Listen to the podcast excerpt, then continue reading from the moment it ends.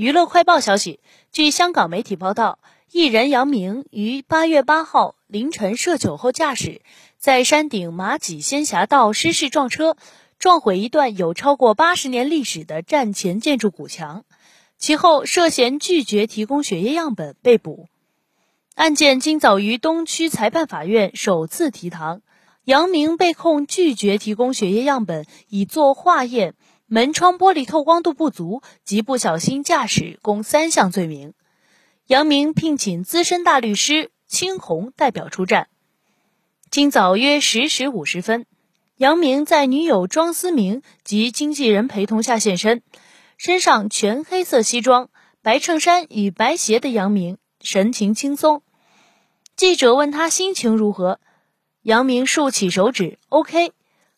再问有没有紧张？他坚定地说：“没有。”随后进入法院，现场特别安排六名警员驻守。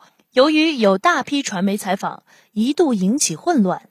杨明叫各媒体小心，并与女友站在法庭门外合照。杨明在庭上表示明白三项控罪。法官将案件押后至十二月十一号再度提堂。并准以现金五千元，人民币约四千二百七十五点五元保释。